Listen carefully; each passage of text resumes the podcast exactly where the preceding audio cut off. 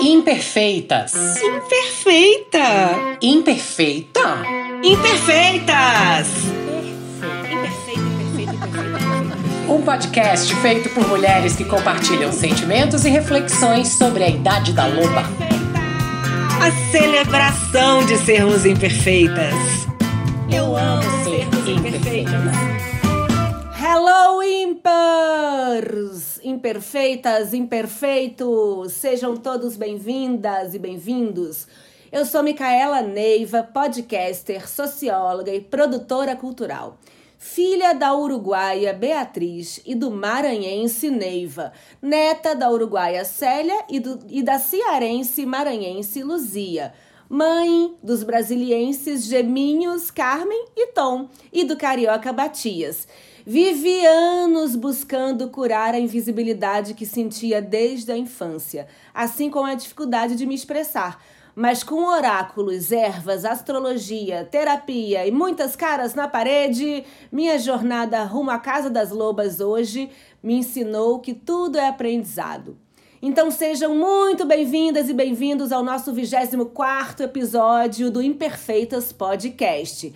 Para quem não segue a gente ainda, nosso Instagram é imperfeitaspodcast. E, gente, atenção! Vocês já sabem que a gente está com a nossa campanha de financiamento coletivo aberta na plataforma Apoia-se. Nossa intenção é criar uma grande comunidade e um clube de assinaturas mensais. Tem muitas categorias divertidas, recompensas. Então vai lá, apoia a gente e faz essa realidade acontecer para todas nós.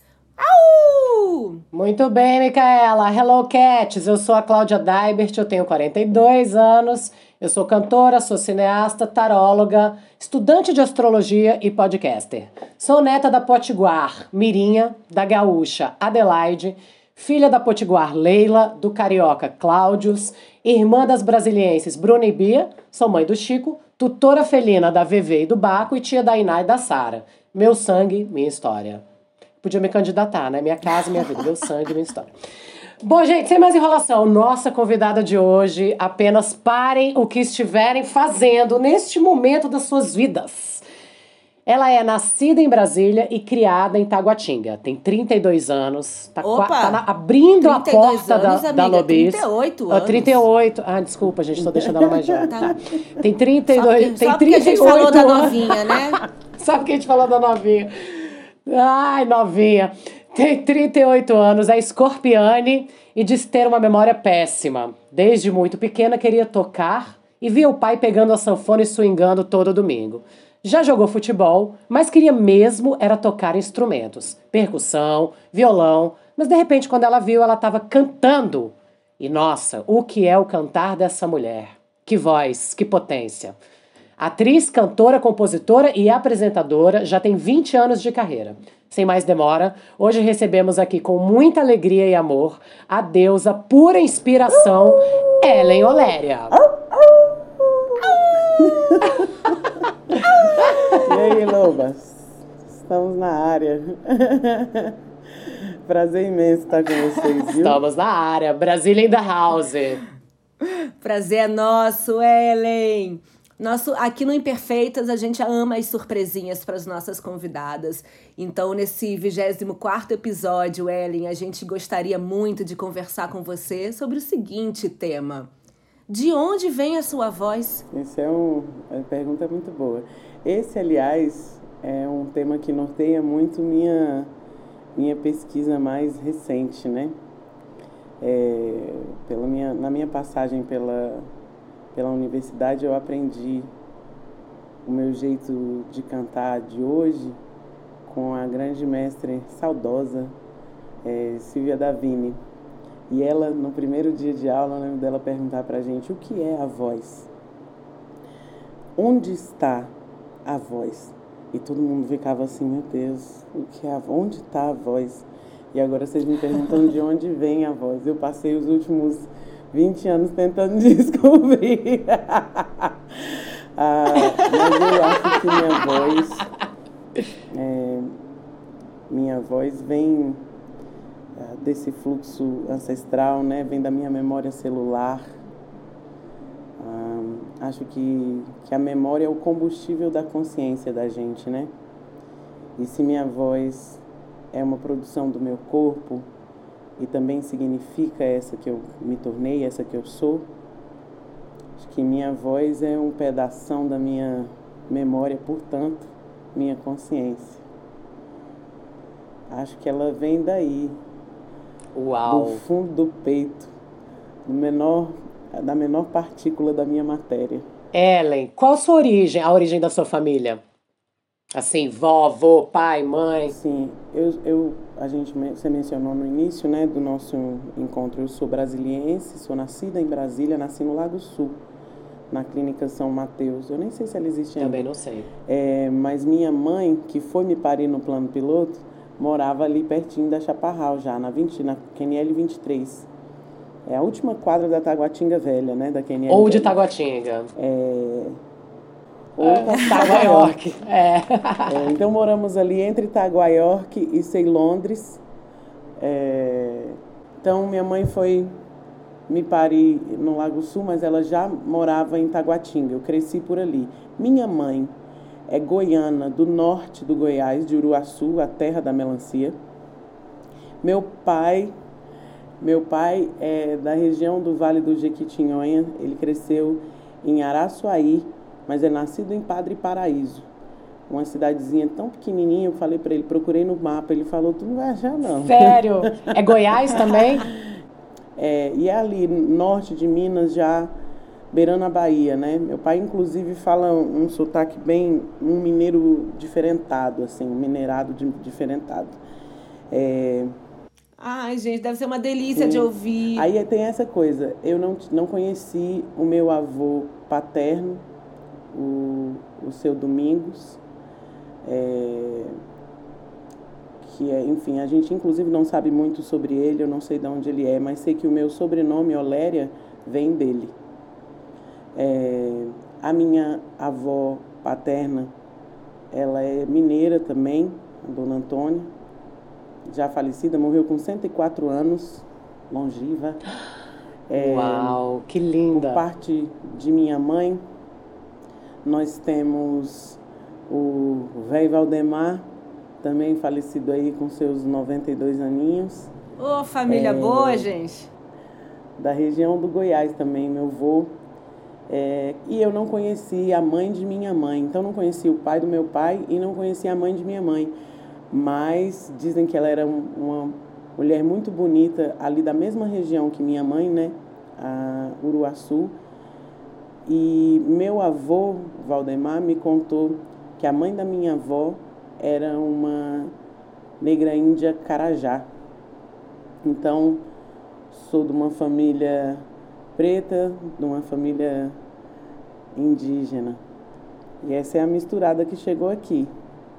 Eu também não conheci nenhuma avó nem avô, sabia? Nenhuma por parte de É mesmo? mãe nem de pai. E é engraçado porque eu conheci uma bisavó, mãe do meu avô materno, mas não conheci os avós de nenhuma das partes. E isso me Mas que fez. especial conhecer uma, uma, Uma bisavó. bisa, né? Pois é, e isso me fez reconectar com a ancestralidade de outro jeito, porque é como se eu tivesse pulado essa etapa da- dos avós que eu não pude, não tive essa oportunidade, mas me reconectei mais atrás, né? Tenho lembranças dela, né? E é lindo demais isso, gente. E, e você ouviu, teve a oportunidade de ouvir muitas histórias sobre seus, seus avós que você não conheceu, né? Do meu pai, não tanto, porque meu pai, ele me teve com 60 anos. Então Olha eu fui só. assim, tipo, queimadinho da panela, assim, a raspa da raspa do tacho. E aí, assim, ele nasceu, ele já não é vivo, meu pai morreu em 2012, mas ele, ele morreu com 94 anos e ele nasceu em 1917, meu pai. Ele era libriano. Gente, aí- eu amo quando a Mica fala que ele nasceu em 1917. A minha avó nasceu em Pois é. 1917. Ou seja, os pais dele eram do século XIX, né? 1800 e barará. Olha essa onda. É muito louco, né? Que massa. O, o meu pai diz que tem que ser assim, tem que envelhecer rodeado de menino.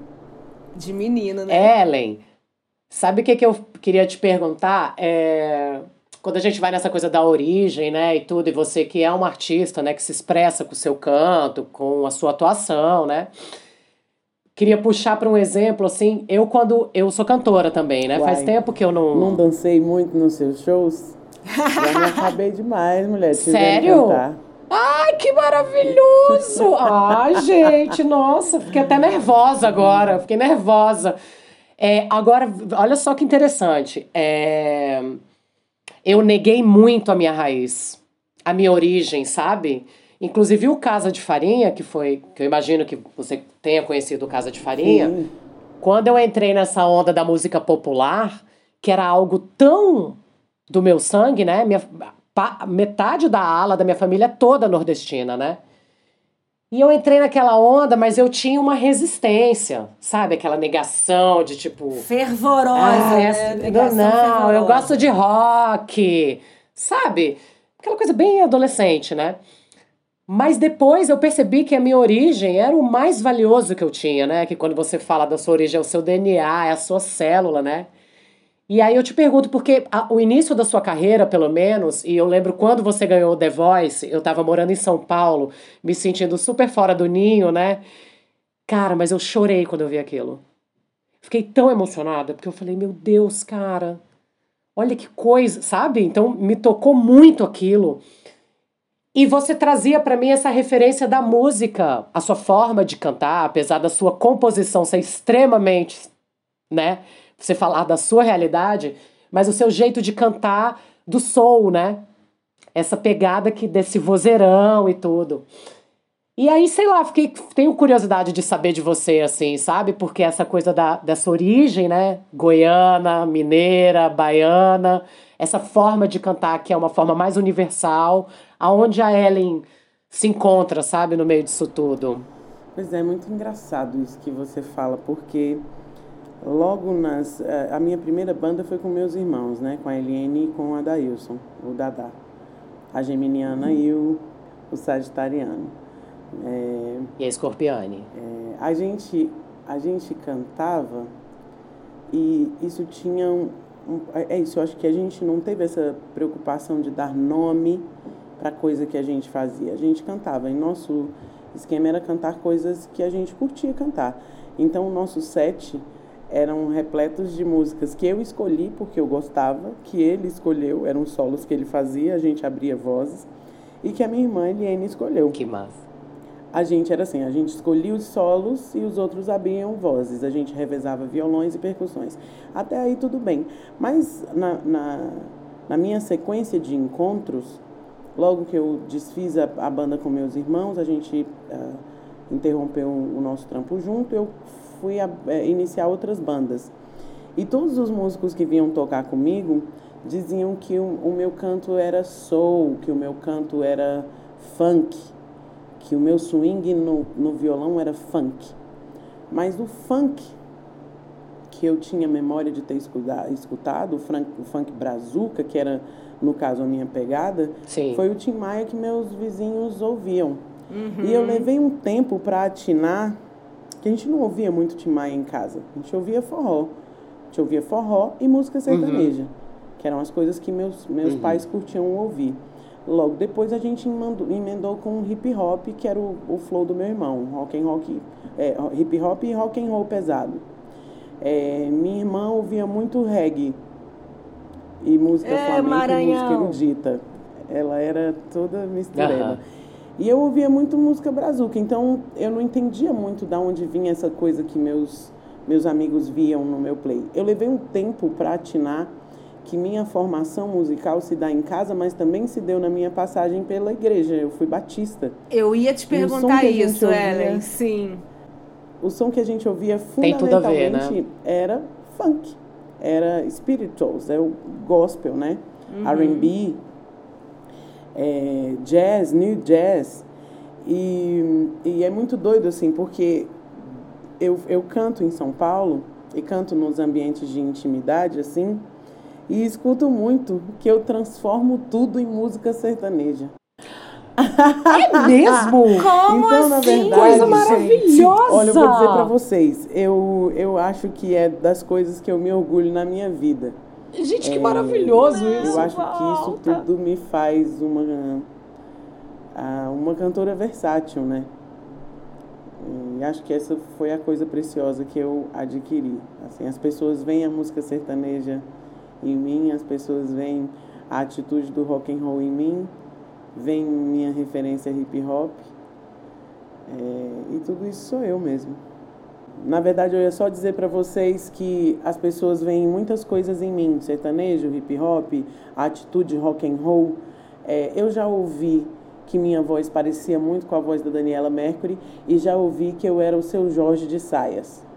Gente, por favor, Minha gente. gente. Ai, que mania Eu que as amo pessoas têm de de querer um, classificar cara. as outras, né, cara? De botar nas caixinhas. Mas essa é a coisa mais legal, eu acho, porque todo mundo acha uma caixinha para mim, mas essas caixinhas não conversam muito entre si.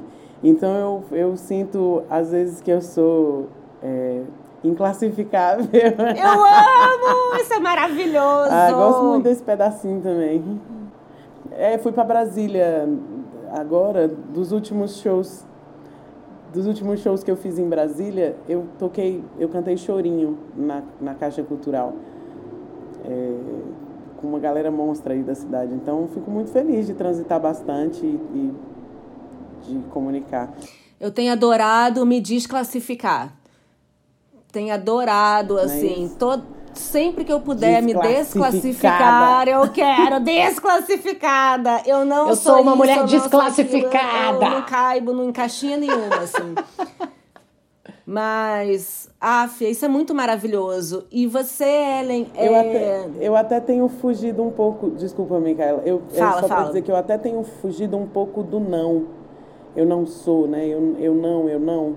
Eu, eu acho que a constituição da pessoa negra é muito a partir do não. Você não é, né? Sim. Você é, não é belo, não é bonito. Eu acho que eu tenho procurado muito os meus sims. Eu, eu sou. E eu sou. Não, não preciso de um complemento, né? Sou quem eu sou. eu sou quem eu sou. Exatamente. Isso é lindo. Aqui a gente pede as, as mini bios, né? Sempre pessoais, por isso, porque as pessoas estão muito acostumadas a mandar, quando a gente pede, ah, fala um pouco de você. E aí vem uma, uma mini bio totalmente profissional. Eu faço isso, eu faço aquilo. Tá, aí a gente tá, mas e você? Quem é você?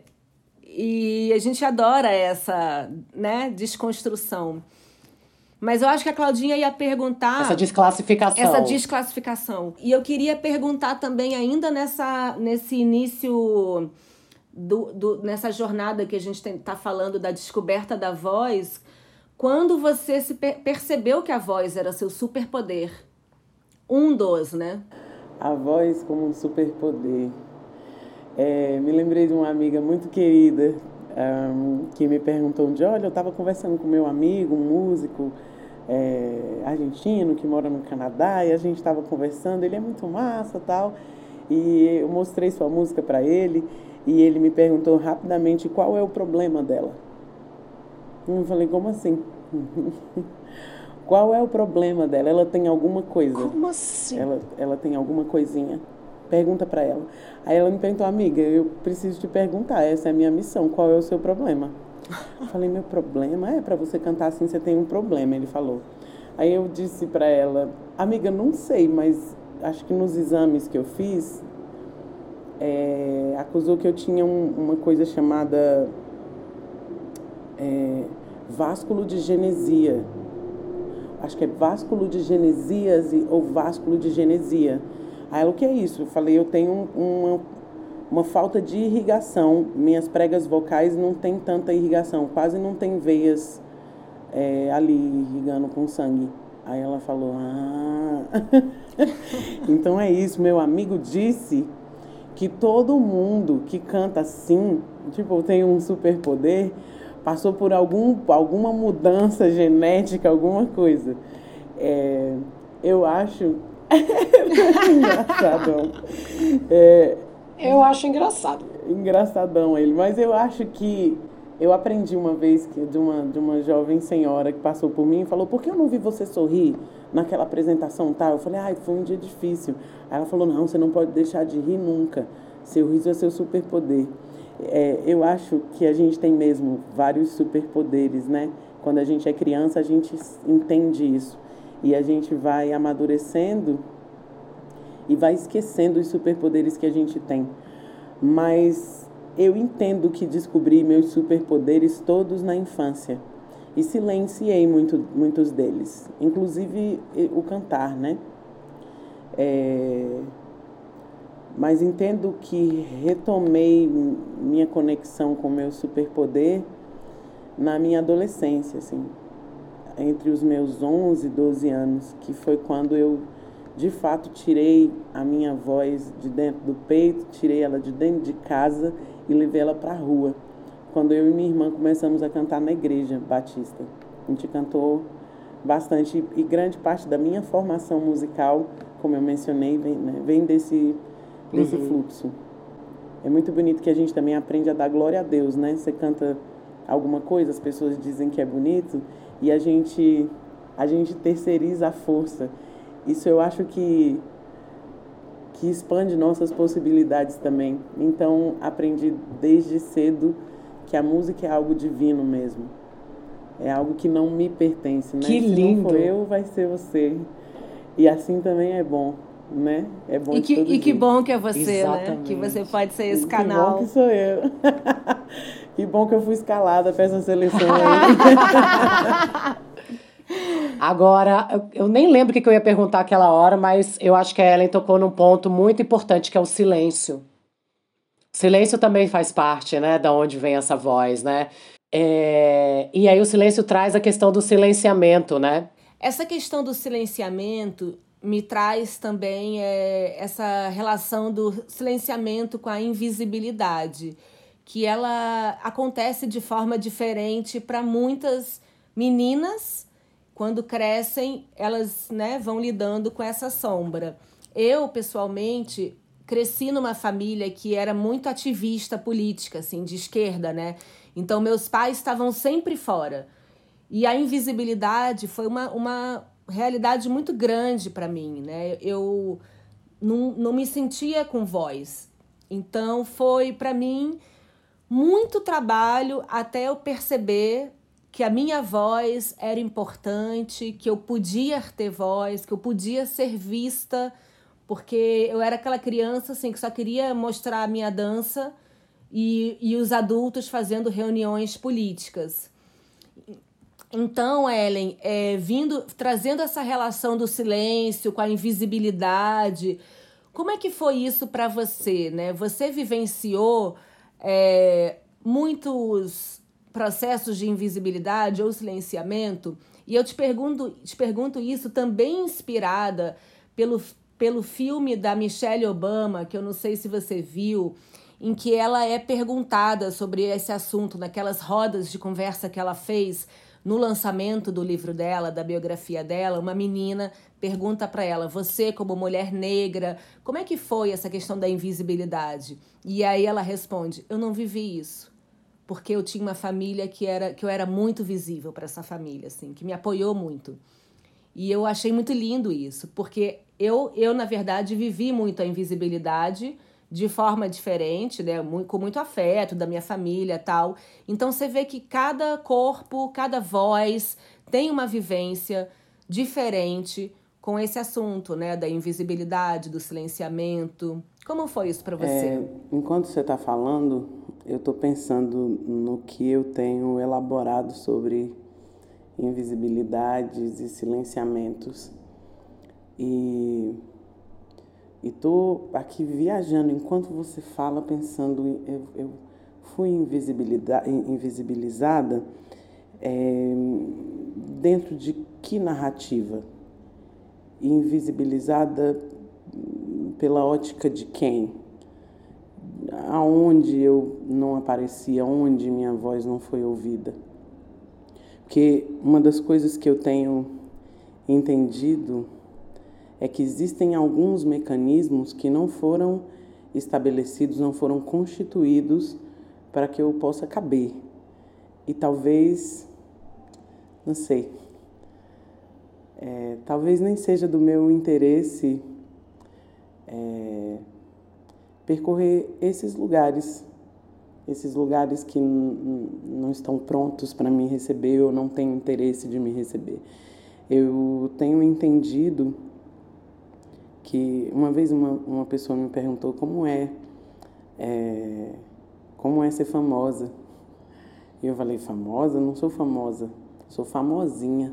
Famosa é minha mãe, que anda lá na, na quebrada da gente e enquanto a gente caminha para ir na padaria, todo mundo sabe quem ela é e grita para ela: "E aí, Eva?" E ela fala: "Tudo bem? Como é que tá sua mãe?"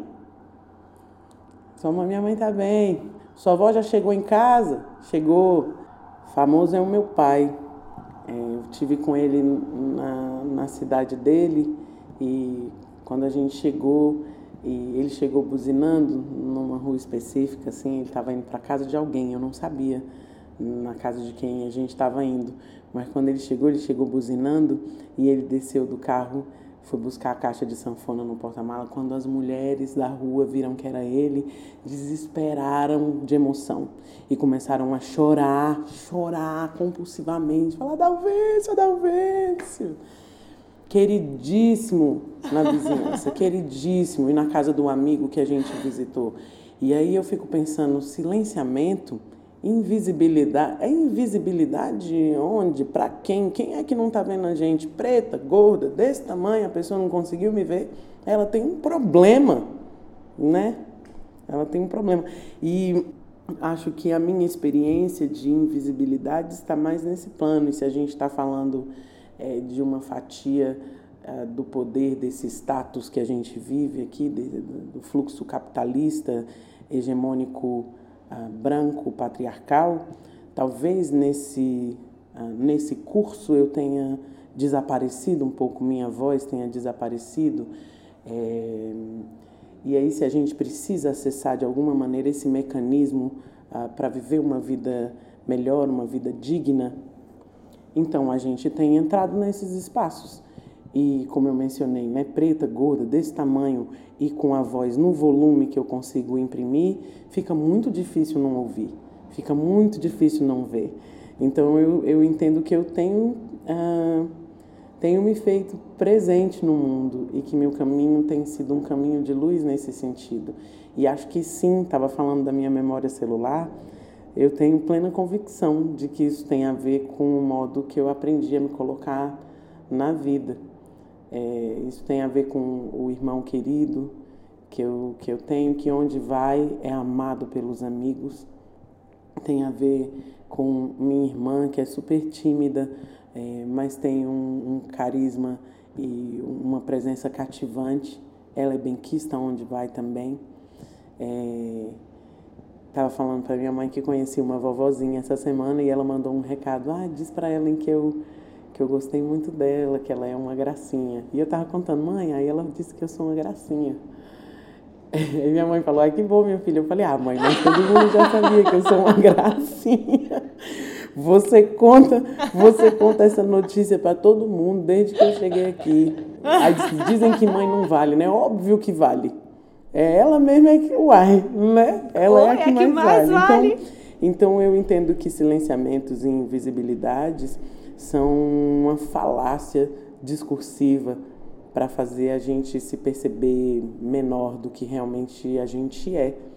é a gente nunca foi invisível e nem, ah, nem amigas do silêncio, a não ser que a gente queira se calar.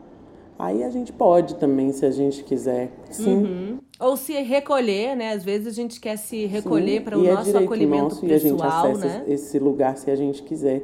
E se a gente uhum. quiser desaparecer das vistas dos outros, a gente também some, vai para um matinho querido e passa a nossa temporada. É, então acho que uhum. é mentira isso que a gente não esteve, não está, que a gente sumiu no tempo. Não, a gente está aqui, né, contando nossas histórias. Que lindo, cara, que foda. Que foda, que foda, que foda. Tem nem o que dizer. Eu fiquei. É, é, não, maravilhoso, cara, porque assim, a gente entra às vezes nesse. Eu falo por mim, assim, às vezes eu entro muito no lugar raivoso, sabe? De tipo, caralho, a gente precisa fazer alguma coisa, a gente precisa colocar nossa voz em todos os lugares. E aí, quando eu penso no silêncio, o tanto que eu amo o silêncio, você trouxe um ponto de vista maravilhoso, agradeço por isso. Mas eu gosto de pensar também no silêncio enquanto pausa, enquanto música, né? Assim, às vezes é melhor o silêncio do que muito grito, né? E um silêncio consciente, né? Então acho que essa palavra silêncio, silenciamento, ela tem seu peso, mas tem sua elevação também, né? Da, do valor do silêncio também, né? É, e o som só funciona por causa é. Da expressão do silêncio, né? É, estamos aí pensando nisso também. Tem um, um som que eu botei no primeiro disco que tem um refrão assim, né? Eu fiz silêncio demais. E eu acho mesmo que durante muito tempo eu fiquei quietinha. e muito jovem, né? Meu primeiro disco eu tinha muita coisa para dizer. E acho que eu já tinha calado por muito tempo. E foi muito importante compartilhar. Eu acho que o silêncio também tem a ver com isso. É, porque falar é, provoca ajuntamento, né? uhum. é, identificação, paridade. E a partir disso, talvez a gente silenciando junto também, a gente tem um impacto muito Exatamente. maior. Exatamente. Ô Ellen, como você está se sentindo? Porque aí eu pensei no silêncio e associei o silêncio com a maturidade, de uma certa forma, né? Você até falou, ah, meu primeiro disco, jovenzinha lá, querendo soltar o verbo, né? E como você está sentindo a sua chegada aos 40? Você que está quase lá. Que coisa louca, né? Voou.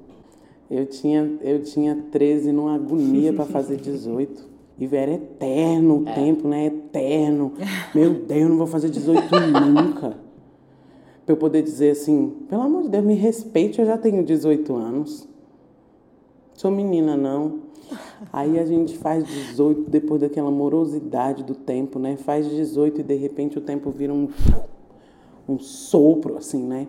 Meu Deus, já estou com 38 anos, 38 voltas em torno do Sol eu dei. É, eu sinto. Eu sinto que estou mesmo caminhando para a maturidade porque vejo muitos defeitos na juventude. Começa a dar uma preguiça, né? muitas Olha vantagens nas fala, luvas. Meu Deus, eu não era assim. Eu não. era pior. Será? Será, né? Ai, sabe o que é? Eu acho que eu sempre fui uma menina ah, muito afeiçoada aos, aos meus mais velhos. Onde eu vou, eu grudo, grudo nos. Nos, nos velhos. Nos pelinha mole. Pelinha... É, os pelinha Nas pelanquinhas. Eu chego, é, você chega e fica. Eu, eu, era pequena e fazia. Ai, eu achava muito fantástico que a gente tinha uma amiga da família, assim. Ela foi amiga da minha avó, se tornou amiga do meu pai, se tornou amiga de minha mãe. Mesmo depois do divórcio dos meus pais, ela era muito presente, ela cuidou. É, cuidou da gente quando minha mãe precisou, foi nossa babá, né? E a gente chama ela de tia véia. E desde que eu conheço ela, tia véia tem a mesma carinha e eu lembro de encontrar com ela e ficar apertando a pelinha da mão e eu achava fantástico que eu fazia a forma e ela ficava um tempo antes de desfazer. Né? Exatamente. É, fantástico. Eu amo as Ai, pelinhas. Gente, eu incrível. também. Me fez lembrar da minha tia avó, que eu também gostava de mexer na, na pelinha da mão dela. É, e ver o shape ali formando, né? Os desenhos e tal, as montanhazinhas. Maravilhoso. É, é, hoje eu olho para minha para o espelho e vejo as marcas do tempo, né, na minha na minha carne e vejo as manchinhas que eu não tinha, é, vejo as marcas de expressão aqui, o meu, meu bigodinho chinês. É, apesar de, de também ser um pouco a expressão daquele ditado, né? Black don't crack, ou preto quando pinta é três vezes trinta. Muito bom. é, eu, eu sinto isso também, mas, mas tenho uma, uma confiança diferente na minha fala, uma confiança diferente no meu compartilhamento de ideias e ao mesmo tempo é, sinto que eu troquei de lugar com essa menina, né? Que era muito atrevida. Eu fui uma, uma jovem muito. Uma menina muito atrevida, escorpiana. Na Uhum. cabeça fala, né? É, hoje me sinto um pouco mais ponderada, mais, até mais gentil. Eu também, Claudinha, sempre fui muito iracunda. Tudo de ficar com ódio e gritar. Reagindo, né? A reação É, pura. Muito sangue no olho, assim. É como diria meu pai, ignorante de pai e mãe. Meu Deus, esse termo é muito bom, cara. Eu vou, eu vou passar pro meu filho. Que maravilhosa essa fala. Me sinto plena e mesmo as minhas inseguranças relacionadas à, à minha idade é, têm sido grandes escolas, assim. Tenho aprendido, por exemplo, a olhar no espelho e dizer que eu estou muito linda. Não importa o, o peso que aparece na balança ou o shape do meu corpo que está mudando ou essas marcas mesmo do tempo. Tenho aprendido um respeito a esse corpo que me trouxe até aqui. Caramba, são É, 38, exatamente. carai. Programada para Carai, morrer. porra, né? Tô aqui, ó, vivona e vivendo. Amo! Me Me sinto sinto plena, cara. Maravilhoso. Eu também tô gostando desse rolê dos 40. Isso é incrível porque me fez lembrar também, né, o Matias, que é meu filho mais velho, que hoje tem 15 anos e tá morando lá no Rio com o pai desde muito muito tempo, assim, quando ele era, sei lá, cinco, seis, sempre que ele me via, ele falava, mãe, o seu tchauzinho, mãe. Aí começava a me apertar assim, mãe, o seu tchauzinho.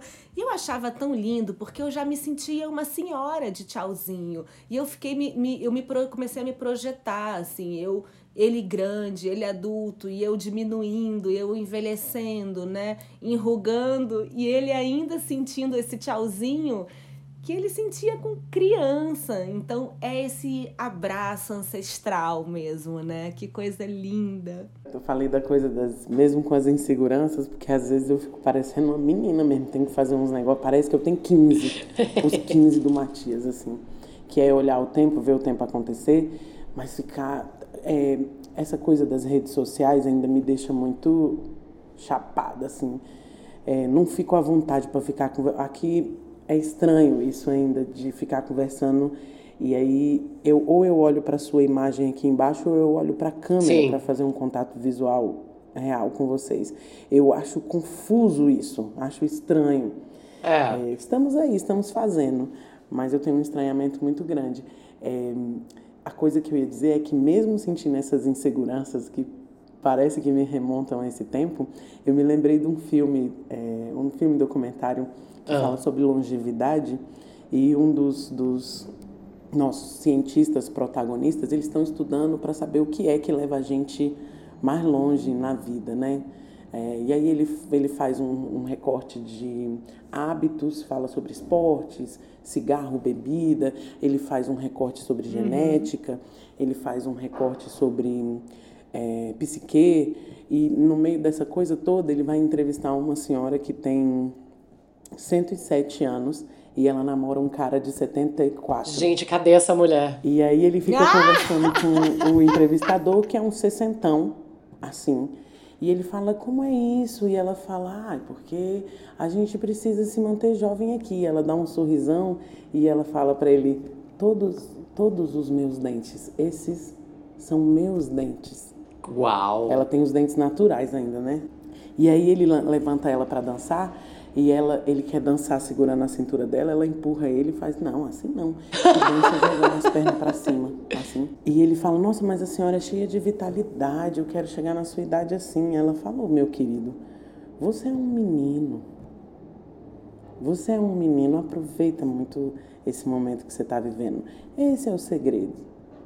E aí, quando eu penso nessa coisa de uma mulher de 107 dizendo para um cabra de 60 que ele é um menino, eu entendo porque eu tenho a insegurança dos 15 anos lá do Matheus.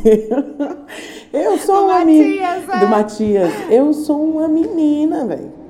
Vou fazer 40 e isso é tempo, né? Tempo de viver o, o limite das coisas. É, a plenitude teve da nossa alguém, alguma convidada, né, Mica, que veio aqui e falou uma coisa tão bonita que é assim. Eu, eu sou aí, tá tudo dentro de mim. Eu sou a menina de 20, eu sou a mulher que teve 20, que teve 30, que teve 40, que teve 15, que teve. Tá tudo aqui, né? Agora, realmente a gente consegue Foi. colocar um outro ponto de vista, né? Sobre essa menina, sobre todos os processos, né? Isso é, é, é um belo avanço. E eu acho que só fica melhor, gente. Eu espero. Respeitem meus cabelos brancos. Eu tô amando, gente, é receber essa coroa de Eu tenho prata. mais cabelo branco Amo. que minha mãe. Amando. Eu também tenho vários aqui escondidos. e Ellen, você você falou, é, eu vejo claramente, né, a, como as inspirações femininas e masculinas também da sua família, né, foram muito importantes na sua, na sua trajetória de vida. Mas e a, quais foram as suas inspirações do mundo, assim, da, da vida externa, né? Dessa vida mundana, do mundo, seja da música, é. saindo de do casa, mundo que né? você foi desbravando. É engraçado. Um, eu, eu uma vez um, um jornalista me perguntou uh, com quem eu gostaria muito de cantar é, e eu disse para ele Cara, tem um privilégio no meu caminho que é de andar e de tocar e de compartilhar a mesa da refeição com os meus grandes ídolos, minhas grandes referências, meus parceiros que eu fiz na estrada, todas as bandas que eu girei, é, como eu encontrei gente fantástica. Então eu começo com essa essa escola ao meu redor é, minha primeira banda, Preto Tu, a segunda formação da banda Preto Tu, a banda Soatá, todas essas pessoas me ensinaram muito é, e me inspiraram muito. Inclusive foram, foi por causa dessas pessoas que eu comecei a botar minhas músicas na rua. É, me lembro da Paula Zimbres falando, ah, vamos ensaiar, mas tu não escreve? Falava, ah, mas tem umas coisas, né? Ela, não, acho que a gente tem que tocar suas Isso músicas. é muito foda. Eu, ah, sei lá, Paula. Não, traga suas músicas. A gente tem que tocar suas. Acho que a gente tem que tocar suas a músicas. A Paula maravilhosa, assim, cara. Curtinha. É, isso, isso muda muito minha percepção sobre mim mesma. É, e ver a música que eu escrevi ganhando essa musculatura foi muito poderoso. Me perceber intérprete também na banda uhum. Suatá, cantando rock and roll eu nunca pensei em cantar na minha vida, me faz me perceber muito, ah, tudo muito possível, né? É, e aí eu olho minhas ídolas, eu acho que Elis Regina se tornou uma voz muito potente no meu caminho, uma grande referência. Elza Soares eu ouvi demais. As, as divas do samba, Jovelina Pérola Negra, Clementina de Jesus, uhum. Leci Brandão as divas, uh, as minhas divas internacionais, desde Billie Holiday e Ella Fitzgerald, Eta James, um, Whitney Houston, um, Beyoncé. Ai, amo! Ainda bem que você falou a Beyoncé. Hill. A própria Super. Nina Simone, que você fez aquele show maravilhoso. Era o que eu ia comentar. A Nina Simone, que é muito doido como ela chega rasgando várias gerações, né? E chega num lugar tão pop como ela chegou uh, nesse nosso tempo, assim. É, eu, eu, eu pirei muito também em fluxos com a música africana, ouvi, ouvi tudo que chegou para mim de, de Cabo Verde, de Angola, Bonga foi um cara que eu ouvi durante muito tempo, intensamente. Fiz uma parceria com Kizua Gurgel, que foi muito bonita também. É, acho que me abro muito para a música do mundo, assim. E tenho um coração muito disponível para aprender com todos esses professores. Fico brincando, chamando a Glória Stefan e o Alejandro Sanz de meus professores de espanhol. É, a Terciopelados, ouvi muito também. Iusa, a minha musa incrível, baixista, Isso. compositora, multi-instrumentista. É, e eu acho que cada se a gente for começar a falar disso sério, é, eu preciso começar a anotar umas coisas para a gente avançar bastante. Porque tem, é, né, se eu for falar de grandes vozes, eu, eu volto, falei da Elise, mas eu preciso voltar para falar do Milton Nascimento. É, o próprio Tim Maia, que eu falei que eu não escutava Verdade. na infância, virou uma escola na minha vida adulta. Gilberto uhum. Gil. É, eu, eu acho que é Lazo Matumbi, para mim, a grande voz da Bahia e do Brasil. É, tem muita coisa assim que eu ouvi que foi fabulosa, me inspirou, me ensinou e eu sigo assim. É, essas, esses dias eu eu estava aprendendo e ouvindo um, um, DJ novinho que gravou um som com 17 anos chamado é, MC One do Mali. Tava ouvindo Uau. repetidamente uma música dele chamada Tranquillement Tranquille. E pirando muito no flow do moleque de 17 anos, quero minha ouvir, gente. Quero que massa! É, esse, a, a, primeira discotecagem que eu fiz na minha vida, que foi no, no projeto Terra, é, Tela Plana. Sim! É, eu botei esse moleque lá pra, pra rolar. E eu piro muito no som dele, assim, é, não, eu nem mergulhei muito no trampo, mas essa música me chegou e me chegou muito forte. Uhum. É, nossa, então, Kátia de França, Seu Mar. Ai, amo. Ai, gente, Roberto eu amo a Kátia Estrela de Dalva. É muita Ih, gente. minhas irmãs, é muita gente. Marinês, é muita gente. E nessa caminhada, né, é, quando você aí na adolescência que despertou sua voz pro mundo, né, que você tirou ela de dentro de você e com essas referências que foram ficando muito grandes, né? Eu imagino que você tenha passado, até pela versatilidade que você tem, por, por muitas referências de estilo, né? Você ia testando seus timbres, chegou a experimentar coisas que, que hoje você não usa mais, e como é que foi isso, assim? Ah, com certeza. É, eu falei que ouvi muito rap junto com meu irmão, né?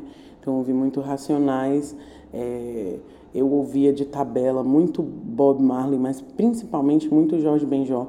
Minha irmã dizia que o dia podia estar triste como fosse, que se ela colocasse Jorge Benjó, tudo ficava bem. Acho tão bonito isso. Muito. E hum, ouvi muito essas coisas, mas eu acho que tem um momento na minha vida muito marcado onde eu começo de fato a, a me entregar para a minha voz, a métrica da minha composição e o meu instrumento, que é inspirada pelo disco lado B, lado A do Rapa. Esse disco mudou minha percepção de é mim mesmo? mesma no palco. Muito. Eu gosto muito desse disco também. Também. Eu gosto muito desse disco. E eu me escuto hoje batendo meu violão e vejo como eu bebi nesse lugar, como, como me foi familiar também. Tem uma galera que diz que a gente só entende o que a gente já sabe, né? Que a coisa bate fundo porque a gente espelha. Eu acho que esse disco falou comigo porque esse som era meu já, assim. Essa palavra não existe, né? Essa palavra. Eu penso muito nessa palavra que traz esse aconchego, esse estou em casa, né? Em E casa. aí fiquei pensando, Ellen, a gente te perguntou, né, de onde vem a sua voz? E aí eu queria saber aonde está a sua voz agora? Onde está essa energia agora, nesse A mundo maravilha- maluco? A maravilhosa pergunta de, de Silvia Davi. voltamos. está? Como, Olha que Cérebro, Silvia não voltamos a- sai de você. Pique cérebro. Não, ela tá comigo onde eu vou. É, voltamos, como diria o, o cérebro do Pink e o cérebro, voltamos à fase de planejamento. É, onde está minha voz? É, minha voz está no ar, né? Minha voz multidirecional, minha voz segue no ar, É, mas também segue na minha, na minha percepção de mundo, hoje com a minha maturidade dos meus 38, acho que minha voz ah, segue muito numa reconexão ah, muito, muito positiva, eu acho, com, com esse meu olhar. Eu acho que eu tenho sido mais generosa com o meu olhar no mundo. Sempre fui muito crítica, né? Às vezes eu percebo essa, eh, esse olhar crítico ah, voltando muito poderoso com a coisa das redes sociais, né? Esse espaço de al- alta exposição. Mas eu, eu tenho aqui e nessa vida real que eu estou construindo no ambiente virtual, tenho construído esse lugar de segurança também para falar o que eu acredito, ser quem eu tenho sido e revelar pelo menos parcelas disso para o mundo, né? Não dá para mostrar tudo, nem dentro de casa a gente mostra. É. Adoro. A escorpiana. Temos os nossos segredos. É, mas eu sinto, tenho, eu acho que minha voz tem sido posta no mundo de um jeito muito, uh, muito bonito. Cheguei num tempo de partilha, inclusive, que é isso, né? Tô voltando para as minhas origens e, e pela primeira vez estou elaborando um projeto onde eu vou compartilhar a técnica que eu aprendi. A técnica que eu aprendi, inclusive, com Silvia Davini. É a técnica de canto, né, que eu uso para cantar. Estou organizando todas as ideias, elaborando os planos e vou compartilhar com as pessoas. Eu acho que esse é o lugar onde eu quero botar minha voz hoje. É compartilhar esse caminho de estruturação da minha percepção dessa voz, compartilhar com as pessoas, para que elas também se sintam seguras com a própria voz como eu me sinto improvisando aqui na conversa com vocês, deixando fluir, né? Às vezes a gente se trava tanto. Quero compartilhar muito isso com as pessoas. Estou assim, botando a voz no mundo. Sabe que isso me inspira muito te ouvir, me espelha também, porque hoje eu tô com 43, né? Faço 44 nesse novembro de 2021. E nessa jornada eu tenho amado me identificar como eu mesma, assim, né? Essa mulher, né, que nasceu no México, que tem pai maranhense, que tem mãe uruguaia. Esse eu, né, que, que vem muito seguro, assim. Que mistureba boa, que né? Que mistureba latino-americana, né? E, e, e eu vejo que hoje eu estou muito segura dentro de mim. Então, eu pensando nessa pergunta para mim, né, onde está a sua voz, eu sinto que a minha voz está mais do que nunca em mim. E, e isso, te ouvindo, Ellen, me fez pensar, né? Como você se sente vendo que a sua voz, ela tá nesse lugar do compartilhar consciente. E que isso também te coloca num lugar de inspiração, né, para outras mulheres, né, homens também, né, e que é um lugar também que Claudinha e eu, quando a gente se juntou para criar o Imperfeitas, esse espaço para a gente poder trocar sobre mulheres reais a partir da nossa relação, que é uma relação imperfeita como todas, essa construção amorosa, assim, né? É, hoje a gente também está desbravando esse lugar de criar uma plataforma de escuta, fala e troca com mulheres para ser também inspiração para outras mulheres. Então eu queria te ouvir nesse, nesse lugar do como é, sabe, como é escutar a sua voz sendo ouvida, ser inspiração. Cacete de agulha, Micaela. eu, sou, eu sou a filósofa do zodíaco, eu sempre lembro isso. Aí você pergunta isso para uma escorpiane. Essas, essas perguntas que fazem a gente olhar para cima para pensar, né? É. é. Eu tô pensando também. É muita primeira... responsabilidade. É, vai. É... né? Vocês estão vendo aí que eu dou, eu dou uns passeios grandes para poder responder. É, eu é, tô achando com, sua dinâmica maravilhosa. Com conversa boa de minha É, mãe, aquela conversa. Conversadeira. é, peguei esse flow aí também, contadora de história.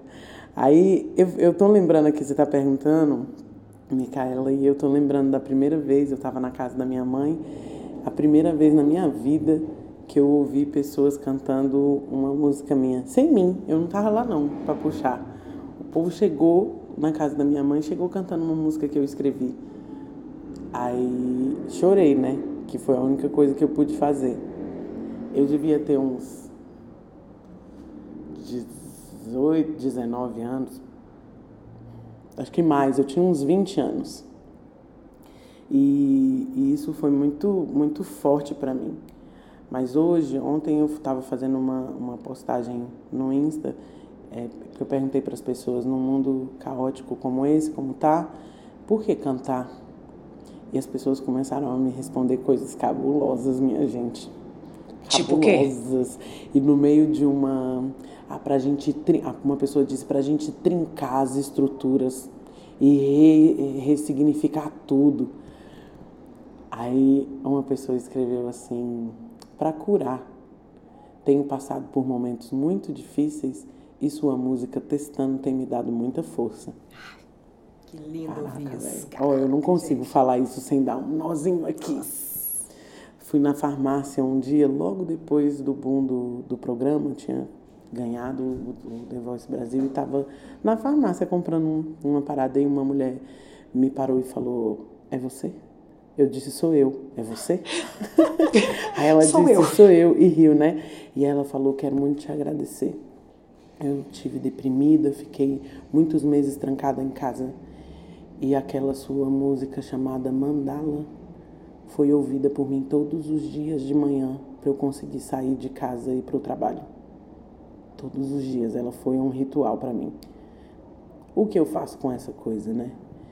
Nessas horas eu, eu agradeço muito por ter passado pela escola é, batista, onde eu aprendi a me relacionar com a música de um jeito divino, é, expandido, divino, e que eu entendo mesmo que essa força que me atravessa primeiro para eu escrever a canção, aí ela me rasga e chega para você e de alguma maneira em algum momento e talvez porque não ela te rasgue também e volta para você, né? É, ela não é só minha. Eu tenho convicção disso, que ela só é porque ela é nossa. Então, sem inspiração para as pessoas, eu acho que é de alguma forma eu devolvendo o que eu recebi já. Uma troca, né? inspiração. né? É. Eu recebo a inspiração, devolvo a inspiração. E eu acho que esse ciclo, ele é, ele é ele precisa ser eterno e atualizado constantemente. Sem inspiração é responsabilidade, como é também, eu acho, responsabilidade do meu meio, é, alimentar o meu movimento no mundo, minha gente, meu lugar, minha terra, ou os lugares por onde eu passei, as pessoas que eu encontrei, as músicas que eu escutei, a arte que me tocou, né? De um jeito positivo ou, ou violento, ou negativo. Mas acho que a gente está ecoando, né? É, sei lá, inspirar deve ser. Inspiração deve ser essa, essa coisa, né? Que emociona, que toca, que empurra que puxa. E esse retorno para casa, né? Quando a gente vai se aproximando dos 40, parece que dá mais vontade de voltar às raízes. É um retorno para casa, né? E cada, cada ancestralidade é única. E isso é tão lindo, é tão belo, assim, porque eu acho que isso é o inspirador de cada ser humano, né? É muito bonito. A diferença, né? É, diz que depois daquele retorno de Saturno lá que a gente viveu, que sacudiu tudo, que fez a gente entrar no, no rumo, né? Assim, você precisa fazer, bicho, é o que tu veio fazer aqui. Depois desse sacode lá, vem esse lugar de encontrar e reencontrar os mestres, né? As mestres, assim. É, e você rumando de... para ser mestra. Não é isso? Diz que é a hora de jogar, diz que é a hora de jogar. Eu ouvi dizer que esse ciclo, depois do retorno de Saturno, que é entra no rumo, faz teu negócio. Aí vem esse momento dos 35 anos, os ciclos de 7 em 7, né? Aí vem os 35 que você reencontra os mestres e, e se conecta com isso. Eita, o vento. Aí diz que chega os 40 e, na minha conta, 42, não é isso? Diz que nos 42 é a hora que a gente questiona todos os mestres, joga tudo no chão para fazer tudo de novo. Eu falei, calma aí, gente. Eita, meus mestres, sustentem. é, não, eu não vou enganar ninguém que tá ouvindo aqui a gente. Que é assim, muita gente passa ilesa, mas muita gente não passa. Eu que vou fazer 43, digo isso é maravilhoso, mas às vezes pode ser dolorido, né? Porque é bem isso, assim, você se depara com coisas que não fazem mais o menor sentido. E aí depende como você olha, né? Aff, Maria, haja atualização, minha haja software, haja download. Haja download. haja download. Você ia falar, Mica? Não, eu ia dizer que a Tamires, né, que foi o, que o, o último episódio de 2020 é uma, uma astróloga muito porreta, Ellen, que faz o podcast chamado Astrologuês. E, e, a gente conversou com ela aqui, e aí a gente falou sobre o terceiro retorno de Saturno, que é quando a gente faz 60. Então nos aguarde, que a gente ainda tem jornada, gente. Não, eu, vou ter que eu vou ter que estudar isso aí, viu? Porque. Ó, são três. 60 é o segundo e 90 Ah, é o é, o terceiro. segundo, É de 27 é. e 27 anos. Então, gente. Então, galera, brincadeira não tá nem na metade. Vamos parar de ilusão. É, meninas. Nós somos meninas. São as meninas. Eu tenho uma pergunta pra gente fechar esse bloco, que é: o que a senhorita diria para as futuras lobas? Muita hora nessa calma. Chapoli, assistam o Chapolin Colorado. Muita hora, muita hora nessa calma. É... Nossa, gente, vou dizer pra vocês, é, é muito. Ainda mais assim, não- eu não sei. Mas a gente que tá vivendo essa era pandêmica, eu nunca na minha vida vivi algo parecido com isso. É, é um, um marco de num, num ciclo ah, eu ainda não sei quanto isso quanto tempo isso vai durar mas hum, entendo que eu estou até falando mais baixo para conversar com vocês. É, esse tempo que eu acho que foi um, um tempo de silêncio tem sido um tempo de silêncio para gente um tempo de observação né eu, eu, eu tô vendo muito isso como um retrato dos meus 40 que se apresentam aqui. Talvez, não sei para que lado a gente vai, mas para as meninas que estão vindo junto comigo, é, eu diria só para a gente buscar um pouco mais é, temperança, sabe? Olhar, olhar para as coisas com um pouco mais de paciência que eu sou uma pessoa muito inquieta e isso nesse momento não me faz bem. Dar um pouco mais de tempo para as coisas acontecerem, sentir as coisas chegarem com calma e dar valor ao tempo chegando. É, o tempo é Senhor mesmo e o mestre Iroko, o Senhor Tempo, eu acho que ele é muito generoso. É, nesse momento que eu venho chegando aos meus 40, eu olho ainda com mais carinho para os meus veinhos, meus cabeça branca. A gente não aprende muito isso na nossa tradição latina aqui, né? A gente não dá muito valor para os velhos. Mas eu acho que a sabedoria está nesses encontros aí, a nossa juventude com os nossos velhos. Encontrar os meninos é bom, encontrar os velhos também. Os meninos traz alegria, mas essa vida real que os velhos tacam na cara da gente, e a gente tá bem no meio da encruzilhada, né? Exatamente. De braço dado com o Exu. É, vamos aproveitar mesmo os meninos, as crianças que estiver perto, eles vêm trazendo umas tecnologias novas aí, uns negócios bem revolucionários. E os velhos conheceram um, um fluxo que a gente não tem noção, né? É, aproveitar bem esse lugar, desse meio de caminho aí, pensando na nossa estimativa de vida. A gente não sabe se vai chegar nos 107 ou nos 104, como minha velha avó. É, pensando nesses 40 como um meio do caminho bem vivido, vamos curtir bastante. E eu acho que a gente não precisa, precisa manter a menina quente aqui dentro. Também Com acho. toda a sabedoria da jovem senhora, mas manter a menina quente. Ela Muito é a bom. nossa força, né? A nossa alegria O de fogo viver. aceso. Nosso Vitalidade. brilho no olho, vitalidade. De transformação. É isso. Então, ai, esqueci de contar para vocês. Nesse Ah. momento, no, no caminho dos meus 40, eu comecei a estudar o mistério também. Então, depois de ter sido uma menina que leu muito a Bíblia, eu me, me tornei uma jovem adulta estu- estudiosa de tarô.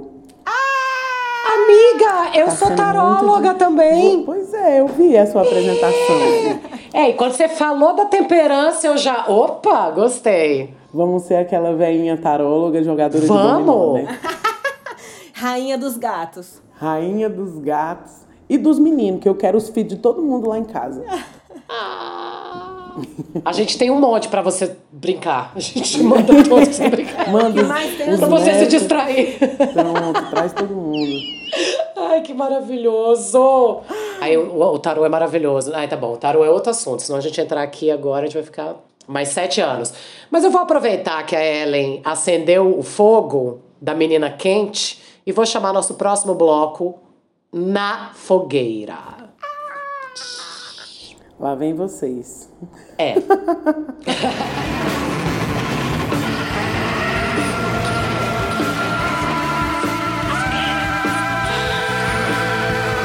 Gente, voltamos com o nosso quadro Na Fogueira, aonde a gente dança, onde a gente toma cuidado para não queimar na fogueira. e aonde a gente queima o que a gente não quer mais ver, o que a gente acha que não precisa mais no planeta, no mundo, dentro dos nossos corações, e a gente também celebra. Ellen, o que você trouxe para essa fogueira? Ou você não trouxe nada para essa fogueira? Pela sua cara. Eu não trouxe nada para minha fogueira, mas eu posso improvisar agora. Então bora. É disso que a gente está falando. Eu tenho algum tempo. Acho que a. De qual foi o ano do, do impeachment? 16, 2016. Olha, tem um tempo. Tem.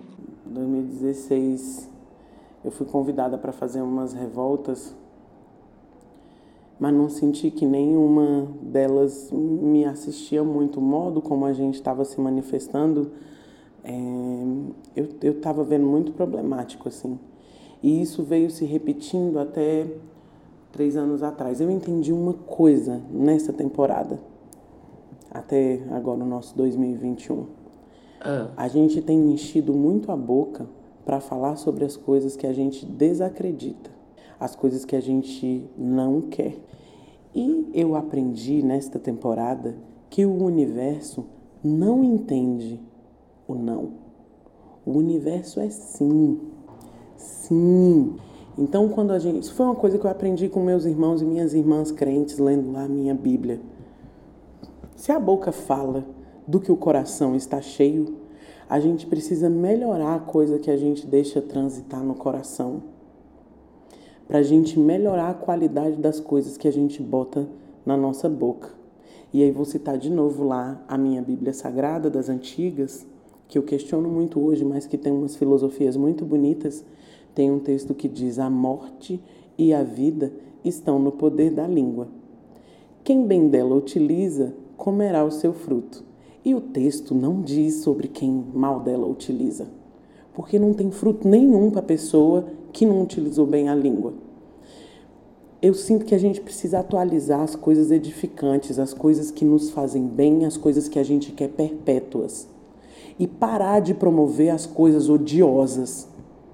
E se a gente fizer esse esforço coletivamente, eu acho que a gente vai causar um impacto tão profundo aqui nesse planeta, um planeta que é altamente generoso com a gente e a gente não está sabendo cuidar. Vamos, é o famoso, vamos falar de coisa boa? Vamos mesmo. Não é um lance poliana, não. Tipo, inclusive não, é. eu tenho problematizado muito esse superpositivismo que deixa o povo meio cego. Para a gente mudar as coisas, a gente precisa de uma dosezinha de, de pessimismo, de ver a real. O que está rolando é isso. Mas então vamos falar das coisas boas necessárias os, a, a instrumentalização necessária que a gente precisa acessar para transformar esse real. Ao invés de ficar replicando nomes que a gente quer que desapareçam, aprender como funciona a invisibilidade e aplicar. É, aprender a trazer o nome das pessoas transformadoras, os grandes ícones da nossa trajetória, as grandes, é, os grandes mestres, as grandes mestras, é, mandar os ensinamentos para frente atualizar os nossos, nossos desejos, abraçar o nosso desejo. Faz sentido isso na fogueira? Demais. Muito. Você celebrou sim, cara. E o sim é, em vez da gente olhar para a escassez, é olhar para a abundância. Não é isso? Exatamente. Aquele indiano lá de Park Chopra falou essa coisa para ah, você é abundante, não sei o que. Eu falei, o que é que este homem está falando? É. Se assim? vivemos no, na escassez e na abundância e essas coisas existem juntas, e aí ele diz umas coisas que eu acredito muito. O mundo é a, abunda a abundância desse planeta aqui é ilimitada. Eu falei, rapaz, é tão ilimitada e a gente é tão abestado que a gente está destruindo o que não tinha fim. Que bobeira! Você vê nossa potência, né? A gente é tão potente. A gente pode mais, né? Mais a gente pode muito mais, muito. Maravilhosa essa fogueira! Sim, para nós, né, minha Sim, gente? Sim, para nós. Amei. Bom, eu trouxe para essa fogueira também algo muito positivo. Eu desejo dançar nessa fogueira com a deusa Elza Soares. fiquei pensando, gente, vamos conversar com a Ellen Oléria. E hoje de manhã, olha que engraçado, também falando de ancestralidade e tudo, eu acordei com uma mensagem da minha mãe falando assim: tô assistindo um show da Elza, Olé... da Elza Oléria. Já pensou? Amiga, eu acho que eu tô prevendo. Olha, uma previsão, hein? Cola na Elza. Minha mãe Elza falou. Oléria. Cola, cola na Elza. Minha mãe falou: eu tô assistindo um show da Elza Soares em 1970, sei lá onde. Eu achei tão. E aí eu quero dançar, celebrar a existência dessa mulher, que é uma mulher que de fato transformou muita coisa com a voz dela, né, cara? Não só com a potência de uma voz tão dela, tão peculiar, tão instintiva, né? Tão feroz, né? E o tanto que ela trouxe assim da história, e eu lembrei da biografia que eu li dela. Então, quero inspirar todos a escutarem Elza Soares, uma mulher que já tá, né, quase na casa do 100. Não, mentira, eu não sei quantos anos ela tem, vou até olhar A mulher do fim do mundo. A mulher, do, fim do mundo, bicho. É, A gente vamos reconstruir esse mundo pra essa mulher ainda ser a mulher desse mundo aqui. A mulher do novo mundo. Mulher do Elza novo Soares. mundo. Que lindo, Claudinha. Amei essa fogueira. Eu trouxe pra essa fogueira, eu amo dançar pelada. Todo episódio eu falo que eu amo dançar pelada nessa fogueira. E eu trouxe pra essa fogueira Conceição Evaristo com um poema que se chama Vozes Mulheres. E eu vou ler pra vocês. Bom. Conceição é escritora, poetisa, romancista, ensaísta. E o Vozes Mulheres da Conceição diz assim: A voz da minha bisavó ecoou criança nos porões do navio. Ecoou lamentos de uma infância perdida. A voz da minha avó ecoou obediência aos brancos donos de tudo. A voz da minha mãe ecoou baixinho, revolta no fundo das cozinhas alheias, debaixo das trouxas, roupagens sujas dos brancos, pelo caminho empoeirado rumo à favela. A minha voz ainda ecoa versos perplexos com rimas de sangue e fome. A voz da minha filha recolhe todas as nossas vozes, recolhe em si as vozes mudas, calaga- caladas, engasgadas nas gargantas. A voz da minha filha recolhe em si a fala e o ato, o ontem, o hoje, o agora. Na voz da minha filha se fará ouvir a ressonância, o eco da vida-liberdade. Uau, cara. Meninas, vocês falaram em dois nomes muito poderosos. Eu posso trazer mais uma coisinha pra fogueira? Claro, por favor. Eu tô lendo, tô acabando agora um livro da da dama da ficção, a senhora Octavia Butler, a mesma autora de Kindred. É, eu tô lendo e tô na reta final do da Parábola do Semeador. Hum. Esse é um, um livro muito forte, imagens muito fortes. Eu estava falando de mundo abundante. Essa história nos leva para um, um tempo distópico, um mundo distópico, onde a, a fonte de água no mundo está secando. A gente quase não tem alimento é, e a gente tem uma pobreza dominando o, o planeta. assim. Mesmo as pessoas consideradas com acessos são pessoas que não têm acessos. É um mundo muito violento, um mundo de armas de fogo e onde se discute uma vida ah, mais abundante e possível em outros planetas.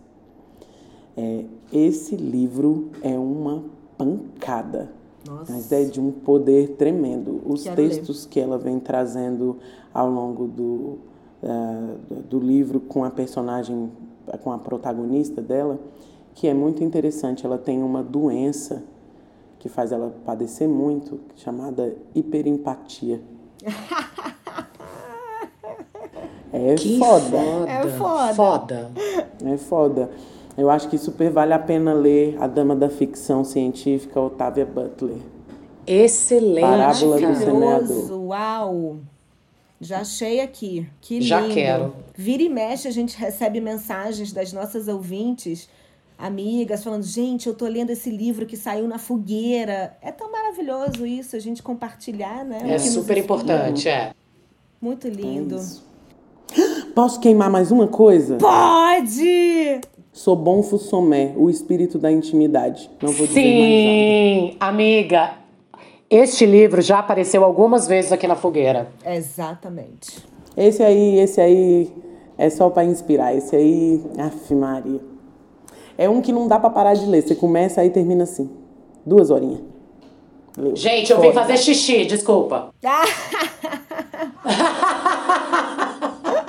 a gargalhada lá de longe. Muito bom, gente. Esse, o espírito da intimidade, a primeira vez que apareceu aqui na fogueira foi tipo, pá!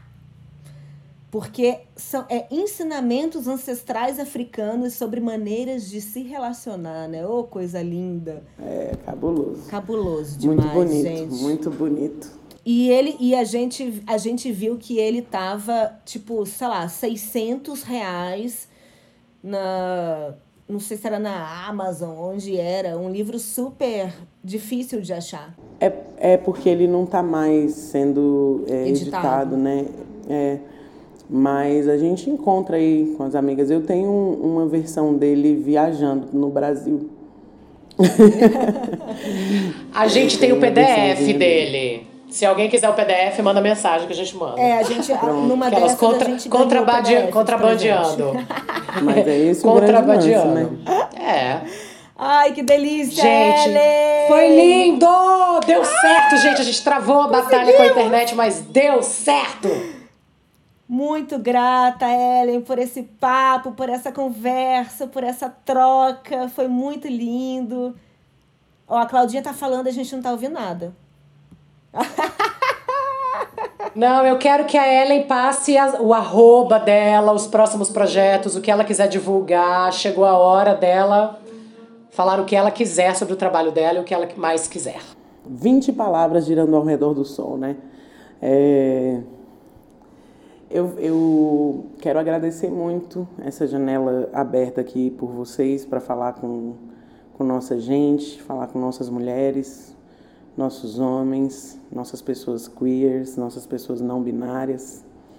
É, dizer que é um, um prazer imenso compartilhar e, e, viver esse tempo né, de ausência de abraço físico, mas com muito abraço virtual. Desejar para vocês, uh, para vocês duas, para a família de vocês e para todo mundo que está escutando a gente, para o povo todo que a gente ama, muita saúde é, desejar muita abundância, muita fertilidade para nosso desejo, muito sim, muita fertilidade, que tudo esse desejo nosso de bem brote e dê muitos frutos. É, e dizer para vocês que eu estou depositando muita fé aí e trabalho e suor e desejo em vários projetos. Eu gravei um disco no início do ano passado, que era para ter saído no ano passado, e o nosso panorama. Ah, de saúde mundial e econômico segurou muito o projeto, mas o projeto está gravado, a gente está finalizando ele agora. O disco novo se chama Retrato. Nesse disco eu estou cantando canções que eu escrevi desde os meus 15 anos até os meus 22.